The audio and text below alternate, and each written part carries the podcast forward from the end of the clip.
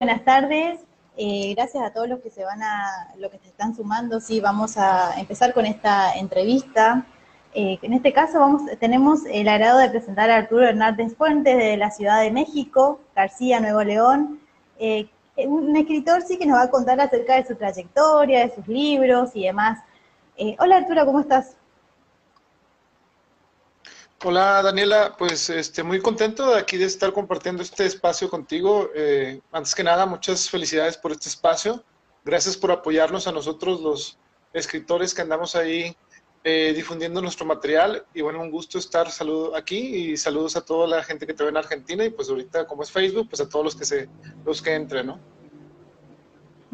El gusto es mío, el gusto es mío presentarte y, que nos puedas contar sí, acerca de tus obras y la, las actividades que realizás. Eh, es muy interesante, por lo menos lo, que yo vi de, lo que conocí de vos. Bueno, empezamos por tu trayectoria, que nos cuentes un poquito quién sos eh, y, qué realizás. Sí, mira, bueno, eh, yo empecé a trabajar, digamos que en lo literario, lo que viene siendo novela y este, un poco de poesía, casi no me gusta determinar como poesía porque ya ves que de repente esto es poesía, esto no es poesía, pero yo realmente escribo en una manera en que construyo historias, en donde trato a ustedes como los lectores hacerles sentir algo. No me voy tanto como por métrica o rima y todo esto, sino simplemente construyendo versos que, que digamos, te, te hagan sentir en lo que sea que estoy construyendo. Entonces, este trabajo yo lo empiezo a hacer, digamos, ya una manera ya digamos que pegándola a profesional a partir del 2000, um, finales del 2013. Eh, yo empecé en Wattpad, este, escribí algunos capítulos de, de, este libro, que es el primero, ahí se los eh, muestro a tus eh, seguidores, que se llama 77, los últimos recuerdos de una vida pasada. Bueno, este libro, yo lo empecé en el 2004. por ahí, creo que si no un poquito, sí, entre el 2004 por ahí tuve algún este contratiempo porque salió hasta el 2013, ¿no? Entonces, este, durante este tiempo yo lo que me dediqué fue a acabar mis estudios eh, porque también soy eh, docente de primaria y entonces de cuenta que eso me detuvo un poco en lo literario y este, preferí prepararme y a la par Empecé desde el 2007 a colaborar con revistas. Antes eh, no tenía nada literario, simplemente daba mi opinión sobre conciertos, a veces sobre eh, cultura, pero más que otra cosa me encargaba de este, un poco de crónica deportiva y este, esto se fue haciendo muy, digamos, me fue bien y este, hizo que quizá dejara lo literario de un lado y entonces eh, al momento de que ya vi que pues me ofrecían en ciertas publicaciones un trabajo fijo, dije, no, si me meto este trabajo fijo ya no voy a hacer lo que yo quería, que era contar historias, ¿no? Y este, dije, bueno, tengo que dejar de colaborar con revistas y concentrarme en lo que yo tengo que hacer. Entonces decidí terminar esta historia que se llama 77, los últimos recuerdos de una vida pasada, y entonces este, dije, ¿de qué manera puedo yo saber si esta historia tiene algo que le interese a la gente? ¿no? Entonces eh, conocí una plataforma que se llama Wattpad. En ese entonces, te hablo que era 2013, probablemente, este, había una... bueno, lo, lo, subí yo así sin promoción, sin meter dinero de nada y llegó a tener, creo, 7000 lecturas. Entonces digo, para ser un escritor que digamos desconocido en este eh, rubro, y más que no escribía, digamos, fanfictions, ni, ni, usaba así como que personajes conocidos, pues este, recibía comentarios buenos, y entonces ahí se me ocurrió eh, decir, bueno, esto puedo, puedo eh, finalmente convertirlo en un libro, entonces me fui de manera independiente y dije, bueno, vamos a, a publicitarlo por Amazon, por PDF y todo esto, entonces me fue yendo bien. Este, y bueno, em, prácticamente ese fue mi inicio en este mundo. A partir del 2000, eh, casi 15, finales del 2015, me invitan a una eh, feria del libro de una secundaria, me va muy bien.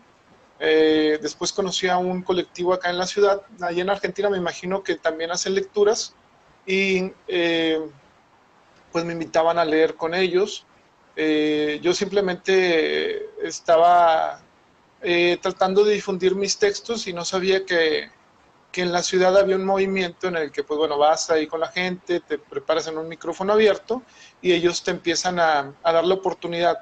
El problema aquí era que yo tenía novela y es muy difícil cuando vas a un lugar en donde todos recitan poesía y pues tú llegas con tu novela de crimen, ¿no? Entonces así como que, bueno, déjenme, les aviento un poco de violencia, ¿no? Porque esto se va a poner bueno. Entonces, así me la pasé del 2000, ¿qué será? 15, 2016 y gracias a esto me invitaron a festivales.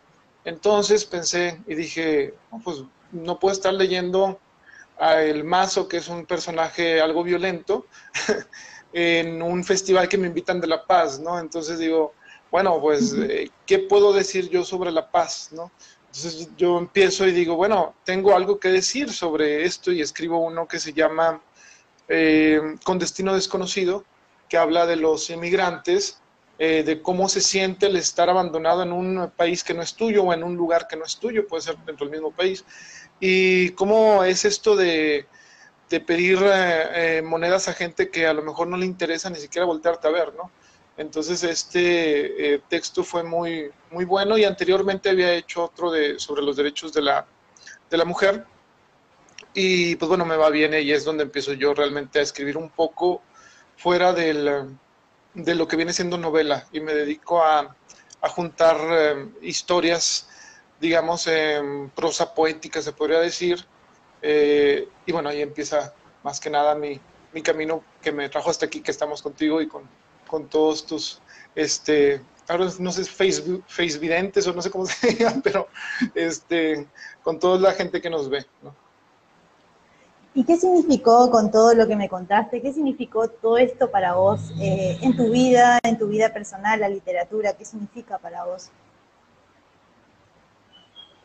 Eh, para mí significa la oportunidad de, de poder en sí dejar un algo eh, que quiero contar. Es muy difícil eh, porque al principio yo lo que quería era, era escribir una película, escribir un guion. Incluso la primera versión de este libro que te mostré eh, lo tenía con el nombre de los personajes en los diálogos, más acomodado como un guion cinematográfico. Y este, pues después pensé, dije, bueno, ok, sí me gusta esto, pero pues no hay, digamos que dinero como para estar comprando una, una, eh, pues todo el material que se utiliza, pagar actores y todo esto. dije, bueno, en un futuro quizá eh, se pueda. Y bueno, eh, la literatura me dio este espacio que quizá el cine aún no me da, ¿verdad? Digo, tampoco lo he buscado mucho y porque en realidad me gusta demasiado el cine, incluso los, las historias que yo escribo, digamos, están más orientadas a como si tú estuvieras viendo una película debido a que mi estilo es eh, no tanto describirte el lugar donde están los personajes, sino darte claves que disparen en tu imaginación el sentirte ahí, ¿no? Que es muy apegado a, digamos, a ir eh, leyendo una historia que se base más en una acción y en un sentir de un personaje que en lo visual que te puede traer unas imágenes a tu, a tu mente. Por ejemplo, yo mm, no, no, te voy a describir el personaje que viene y te golpea por la espalda, yo simplemente te digo cómo te dolió ese golpe que tú recibiste y cómo te tronó los huesos. Entonces eso, eso es, eh, digamos, eh, mi estilo y quizá está muy apegado a, a, este acercamiento que tengo un poquito más en cuanto a mi visión creativa, diría yo, sobre la, la manera de, de contar una historia. ¿no? Y la literatura me dio esa posibilidad de hacer un híbrido, digamos, entre, esto, entre este tipo de escritura. Y en cuanto a la literatura eh, y acercándonos un poquito a la poesía, pues me dio la, la posibilidad de, digamos, disfrazar en algunas veces eh, cosas que quizá, digo, eh, en mi mente están. No, no digo que siempre escriba lo que yo creo, porque eso sería o totalmente falso, porque imagínate, si escribiera lo que yo creo, ¿cómo le hago con los eh, malitos, no? Digamos, entonces van a decir, este está mal, ¿no? Pero en realidad este, me da para poder hablar sobre temas que, que para mí son importantes y estos temas que son importantes sobre todo en México, pues abarcan desde la violencia, desde la injusticia, desde... hay uno que se llama La Marcha de los Mil Soles, en donde te hablo quizá de cómo sentiría una persona que está luchando por un territorio, por preservar una, un lugar, este, y es traicionado por todos, por sus eh, incluso compañeros que protestan al lado de él, y pues por este, digamos, autoridades que en lugar de preservar estos lugares, eh, los destruyen, ¿no? Entonces eh, me quise meter un poco en este tipo de historias y la literatura es un digamos, es el eh, transporte perfecto, podríamos decir, para llegar de un lugar a otro, eh, haciendo este tipo de, de textos que pudieran eh, resonar quizá un poquito más allá que simplemente una historia, no sé, contada en una película. Creo que la, literatura tiene ese valor que van a pasar años y a lo mejor ahorita tú dices, bueno, para conseguir una película tengo que ir a esto, y, la verdad la literatura es un pedazo de papel en donde el escritor deja eh, parte de él y estas historias que quizá eh, lleguen a personas correctas y las valoren, ¿no? Entonces me ha, ido, me ha ido bien con esto y para mí la literatura es eso, el dejar algo que tú quieras expresar, eh, independientemente si alguien pueda pensar que está bueno, que está malo, siempre que tú termines algo eh, si estás convencido de que eso era lo que tenías que expresar, pues bueno, qué bien, ¿no? Y que lo puedas, digamos, ahora es que comercializar, porque a veces también eh, los escritores pienso que no se tienen esa confianza de, de, llegar, o sea, digo, no sé en Argentina cómo ande el, eh, digamos, lo de los libros en cuanto a, digamos, la economía, pero acá en México tú dices, bueno, son 120 eh, pesos que cuesta un libro, te lo gastas en, no sé, tres cervezas. Entonces, este sí es alcanzable. Mucha gente piensa que los libros, este, bueno, hay unos que sí son muy caros, sí, yo lo entiendo, pero digamos, libros como los que eh, tratamos nosotros de llevar a la gente son siempre pensando en que ellos puedan adquirirlos, ¿no? Entonces, este, sí, eso es lo que, lo que me deja a mí la literatura, una, un eh, vehículo perfecto para llegar hasta hasta otras personas que pudieran eh, divertirles o dejarles algo estas historias que yo escribo. Y hablando, nos contaste que sos maestro, que sos docente. ¿Esto cómo, cómo lo reflejas vos eh, en, tu, en tu mundo literario, con tus alumnos? Eh, imagino que, sos un ávido lector y que cada una de tus lecturas, ya sea tus propios textos, textos de otros, los llevas al aula. ¿Cómo, cómo lo manejas con tus alumnos? Eh, yo tengo 12 años de, servicio, digamos, eh, en, las escuelas y siempre, al menos acá en, México, siempre nos han... Em, hay una materia que se llama español y eh, ahí viene sobre todo lo... Este, explicarle a los alumnos la poesía. Y ahí es donde aprovecho yo quizá para, para difundir textos, no míos, sino, como tú dices, en general, que les puedan servir a los alumnos. Yo trabajo en, una, en un lugar algo marginado de la ciudad y veo cómo esta, como si es una, eh, ¿cómo te diré? Es una, un buen escape y una buena, digamos, pues un muy buen hábito para estos eh, niños que van apenas, eh, digamos, formándose en un ambiente que está plagado por sí, por cosas muy, muy complicadas y pues les digo, o sea, les, les hago ver que este tipo de, de materiales son buenos para ellos. Entonces, eh, ellos arman incluso sus versos, te digo, es, es importante y en cuanto a mi trabajo, pues algunos alumnos me, sí me han pedido el libro y lo han comprado, y aunque a pesar de que yo escribo digamos, eh, ciertas historias de manera violenta, la, otra no es una violencia, digamos, gratuita, ni que se sienta que alguien como en, eh, digamos, de 12, 13 años no lo pudiera leer, sobre todo ahorita que está el contenido muy explícito en, otras, eh, en otro tipo de materiales.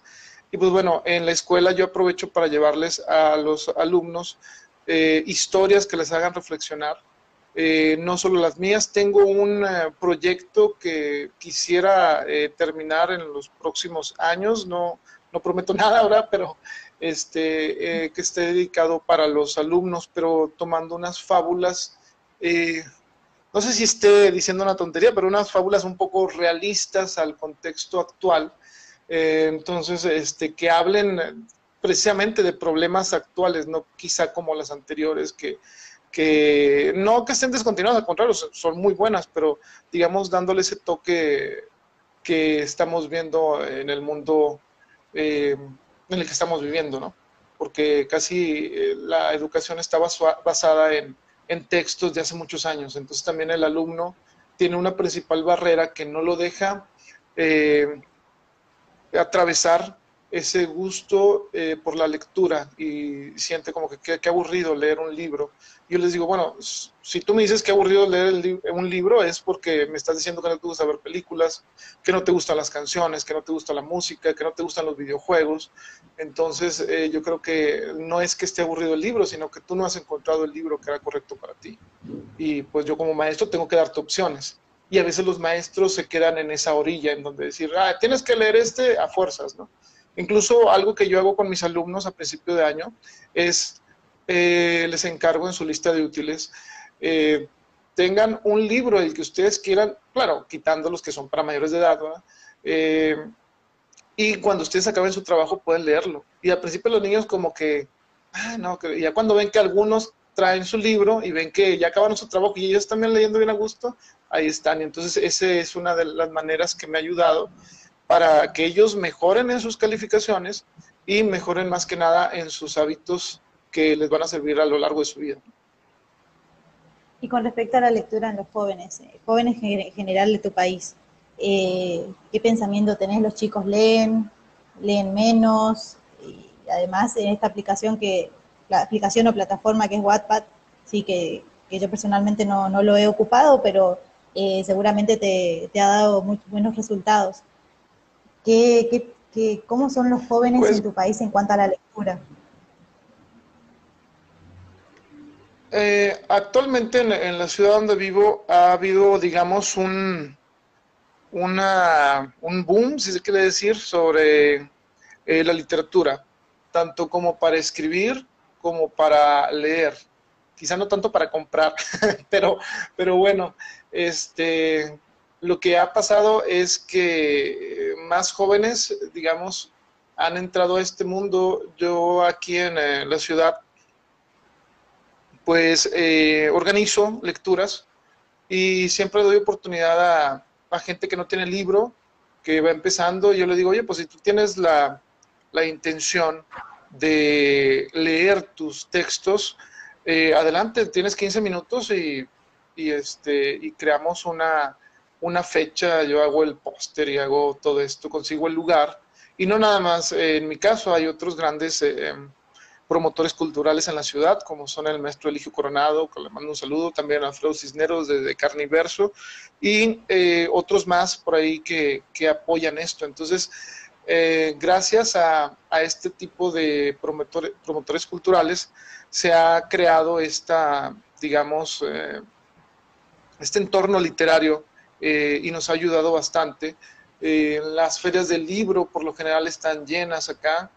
Eh, las ferias del libro independiente creo que ahí es donde batallamos porque mucha gente todavía está, digamos, no sé si pasa esto en Argentina, pero no da mucho espacio para los autores de su propio país pero sí como para, no sé, los Juegos del Hambre, Harry Potter, etcétera, creo que todavía les falta esa confianza. Y una vez fui a una secundaria y dije, miren, eh, mis historias no le piden nada a muchas que ustedes compran. Y si no es verdad, cuando ustedes lo lean, pueden regresar el libro y yo les regreso su dinero. Entonces, este, te pones en un, en una, en una, eh, digamos, en un estado en el que, en el que tienes que ganarte esa confianza, lo cual yo valoro mucho eh, trato, en mi caso, de que tengo mi página, cada que hay una eh, un Día Internacional del Libro o, del escritor, eh, tengo un grupo de Facebook que les ya que se llama Estación Kimura, como aquí aprovechando el gol, ¿verdad? Ya que este Estación Kimura, este, en donde em, les obsequio una versión en PDF eh, en ciertas fechas, entonces de esa manera inculco, digamos, eh, que la gente aparte que me, me, sigue en las redes, pues también se dé la oportunidad de darnos esa, ese espacio dentro de su, digamos, enciclopedia, bueno, perdón, dentro de su biblioteca, ¿no? y entonces, yo creo que mucho depende de lo que hagamos nosotros para que esto no muera y crezca, porque estamos en un momento en el que las redes eh, te están ayudando demasiado. Por ejemplo, tú y yo estamos aquí, le mando saludos ahí a los que están en el, en el chat este, de esta eh, transmisión.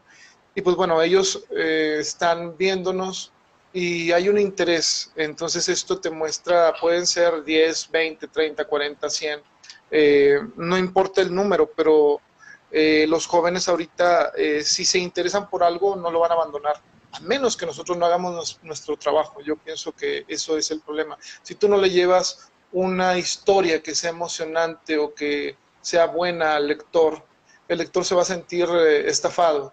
Si tú no con una poesía haces que esta persona que te está poniendo atención sienta algo, pues prácticamente no va a volver a, agarrar un poema tuyo o no va a ir a una presentación. Entonces, eh, nuestro compromiso es, es que para que los jóvenes sigan eh, por este camino de la literatura, pues tenemos que hacer nuestro trabajo y pues bueno, estar promocionándonos y difundiéndonos aquí como en este espacio que te digo, te agradezco mucho, he estado viendo las, las entrevistas anteriores y pues bueno, es un gusto como siempre y tú eres parte principal también de, de este tipo de cosas, que la literatura no muera y que eh, la gente que nos esté escuchando, que nos esté viendo, comparta esto como si fuera un meme muy gracioso, pero que es una charla interesante y créeme que mucha gente cuando, cuando descubra lo que se pierde, eh, al quizá pasar o a segundo término este,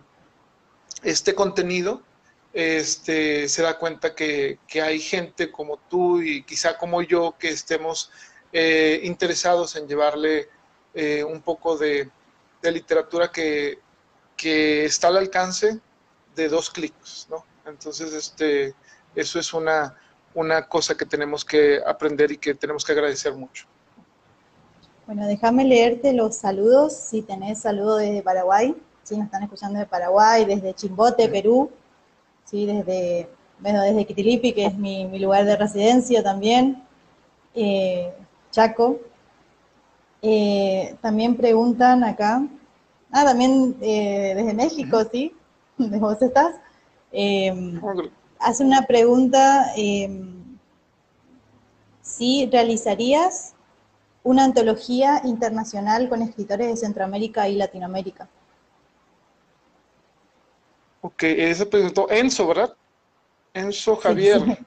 Dice, ok, mm, yo diría que sí, o sea, estaría, incluso, bueno, eh, aquí aprovecho para promocionar un poco al, editorial que está, digamos, estoy trabajando con ellos, eh, es em, el Parlamento de las Aves. Tengo atrasado una antología de estos, de estos eh, eventos que te digo que nos juntamos y, se llama Letras en Vivo. Entonces yo tengo asignada esta tarea de juntar una antología con las personas que han participado, pero antes de eso tuve un encargo con uh, un amigo que este, me dio espacio en su, en su, perdón, en su em, revista multicultural de Rumania, que le mando un saludo, Daniel Dragumirescu. Eh, esa es probablemente la que Enzo podría estar interesado, porque no sé si él escriba, pero eh, ahí es donde voy a, digamos, a convocar a gente también aquí este, de Argentina eh, para hacer una, probablemente una antología que abarque varios países. Esperemos que esos proyectos se cumplan en un futuro y pues bueno, qué bien que este, si nos conocemos por aquí, pues bueno, eh, ya tener ese enlace. Así es, seguramente cuando finalicemos la entrevista puedes dejar eh, la información para las personas que estén interesadas, eh, en lo personal también. también acá pregunta, escribe Miguel García, ¿sí? de Capetec, debe ser un lugar en México, no sé.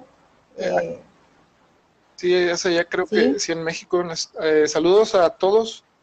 Este, no, pues que, qué bien que estamos aquí, ¿no? Entonces, qué bueno que, que no nos impide esto eh, el convivir con, con, los demás y el, y el, este, y el conocernos, este, que ya está muy emocionado desde que pactamos lo de la, este, la charla, pues dije, ay, qué bueno, qué bueno estar con, con gente de, de, otro país y pues hablando de todo esto que es muy importante, ¿no? Lo que, lo que quería preguntarte es que, lo, que podemos hablar un poco acerca de, de, de este libro, ¿sí? De eh, los últimos recuerdos de una vida pasada, ¿sí? Eh, que nos cuentes cómo empezó eh, la escritura de, esta, de este libro que después fue a Wattpad y que terminó en, formato libro, ¿no? Ok, eh, bueno, en teoría, ahí voy a confesar algo medio, acá en México se dice medio ñoño, ¿no?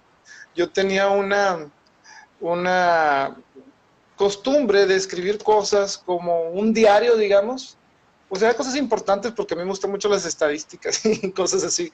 Y un día, este, viendo el formato que estaba escribiendo, así como que para hacer ejercicios, porque empecé haciéndolo en inglés, porque dije, ok, para practicar inglés tengo que hacer un journal, o como se llame acá, eh, como diario, digamos, y empezaba a escribir mis vivencias, digamos, eh, en inglés, ¿no? Para mejorar en esta clase. Y después me pasa algo muy, eh, digo por aquí, déjame te muestro la portada para los que nos están viendo. Viene un, eh, un husky, ahí va, ahí está.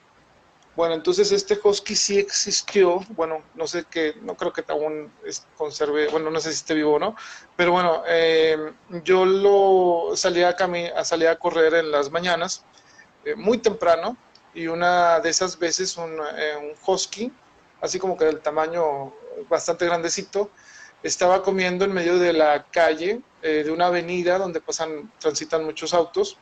Estaba comiendo de una basura, de una bolsa de basura. Entonces, este, yo dije, ah, se me hace que se lo van a atropellar. Entonces, mejor eh, em, decidí arriesgarme y quitarle la bolsa de basura. Bueno, total, para no hacer mucho eh, cuento, digamos. El husky no me mordió ni nada, al contrario, me siguió hasta mi casa Nada más que era un perro de un gran tamaño, eh, mi mamá no se lo quiso quedar. Y pues bueno, yo andaba ahí tratando de, de ver quién se lo quiere quedar, porque me daba pues cosa, ¿no? Sentimiento, como se puede decir en, en, Argentina. Y pues bueno, dije, ¿qué podemos hacer con este husky? Pues bueno, le intenté muchas soluciones, por ejemplo, pasó un carretonero de esos de la basura que vienen en su carretón, no sé si en Argentina pasan eh, ahí también, pero acá en México se utiliza que la gente a veces anda en su caballo, soy muy de esos que como nos quitan en Estados Unidos, pero acá sí pasa, este, traen un carretón, traen un caballo y traen unos perros y recogen la basura y uno le da dinero para que se lleve la basura que el camión de la basura a veces no pasa o no se la quiere llevar. Entonces, este, este husky este, se lo intento regalar a ese señor, le gusta mucho porque ponen un husky, no sé, en Argentina probablemente también, pues son unos perros muy, digo, sí valen dinero, ¿verdad? O sea, es una raza un poco, eh, digamos, de, bueno, no, no es, eh, bueno, sigamos, mejor. Entonces, este, se lo intento dar, el señor muy emocionado lo quiere agarrar, y cuando lo quiere agarrar le empieza a gruñir muy feo, cosa que ya le había hecho mi mamá. A mí no me gruñía, pero a todos los demás les gruñía, entonces no se lo lleva y dice, no, es muy bravo, no me lo puedo llevar. Entonces tuvimos que hablarle a, a la perrera, bueno, no a la perrera, no, perdón, a la policía, porque la gente de ahí de donde yo vivía, como son, son, probablemente le iban a echar a la perrera, o sea, y se lo iban a llevar a la perrera. Entonces, eh, le llamamos ahí a una patrulla que iba pasando, y eso sí se lo llevaron, pero les costó mucho subirlo a la patrulla. Dijeron, bueno, lo vamos a llevar a, este, a la, ahí donde sentían los perros policías, ellos los, los podrían amestrar, ¿no? Entonces, a mí se me quedó muy grabado en cuántas oportunidades tuvo ese perrito, ¿no? Para cambiar su vida. Y me quedé pensando y dije, oh, o sea, es como que, es como, esto me da como que para una película, y en ese entonces yo lo quería hacer como que una película y dije, pero bueno, vamos a cambiar muchas cosas y vamos a hacer una historia espejo entre el perro y el personaje principal, en donde durante toda una historia y una trama eh, tengan oportunidades ellos de salir, pero algo no los dejen. Entonces ahí nació este de 77. Me tardé, como te digo, muchos años. Esa historia... Eh, pasa prácticamente, igual digo, es lo más autobiográfico que he escrito, pero quitando todo lo de la violencia, porque lo que te acabo de contar prácticamente es un capítulo, pero muy modificado. Y entonces, este, pues yo ya determino escribirla y como te digo, Wattpad me dio ese impulso de comercializarla, digamos, y hacer este camino por las letras. Yo tenía dos opciones, ir por una editorial y que me digamos, eh, esperar a que me diera su sí, esperar un dictamen, enlatarlo, ir a un concurso. yo dije, pues es que la verdad, yo lo que quiero son gente que lea y que descubra esta historia. Eh, no voy a estar, em, digamos, en mi caso, yo lo veo como no perder el tiempo, sino como que si ya tienes una historia, te pueden dar muchos premios en efectivo y todo lo que tú quieras, pero creo que para esta historia decidí eh, comercializarla, eh, iba a lecturas, em, regalaba dos, tres PDFs eh, en la lectura, la gente se interesaba y ahí fue creciendo todo esto, hasta que conozco a, un amigo que se llama David Chapamares y él este, se gana un libro en PDF y como a los dos, tres días me mandó una foto y me mandó una foto y me dice, espero no te moleste. Y yo, ah, pues, veo la foto y es mi libro de PDF impreso, como libro, o sea, en papel. Yo dije, oh, ¿este dónde lo compró? No, véndeme dos, no, no me molesta, ¿no? Entonces, este, le dije, oye, este, ¿tú tienes una imprenta o qué? dice, sí, lo que pasa es que yo hago libros. Y yo, oh, es muy bien, ¿no? ¿Cuánto me vendes? Unos 10, ¿no? Y ahí empezó el manejar yo, y esto fue en el 2018, o sea, no, a principios del 2018, para esto yo había recorrido un largo camino con este libro, ya iba en el segundo, pero no quería manejarlos en papel porque en mi mente, Este, en mi visión decía, bueno, si voy con una editorial ahorita con este libro, puede pasar dos maneras, eh, la que sea el cuento de Disneylandia y te den el contrato que tú quieres, pero vamos a la realidad y, este, y dices, bueno, probablemente te van a tratar, sobre todo en México, con la punta del pie, se van a quedar con tus derechos, te van a dar dos centavos de cada peso y entonces eh, dices, bueno, nada, mejor vamos a hacerlo por la libre y me fui por ese camino, lo cual no me arrepiento en ni un solo segundo, como dice el meme, ¿no? ha valido la pena. Entonces, este, yo dije, bueno, junto tres, junto tres libros y ahora sí me voy con una editorial, con estos tres libros y digo, mira, Aquí están tres opciones, espero que te guste alguna. Ya tengo, eh, no sé, algunos eh, lectores. Eh, si te interesa hacer, ahora sí que negocios, más que nada a mí me interesa no hacer negocios, sino que se difunda en otros países o en, otros, en otras ciudades. Y entonces, este, de esa manera, decidí que este 77 fuera lo que me abriera la puerta y creo que no me equivoqué en ese aspecto.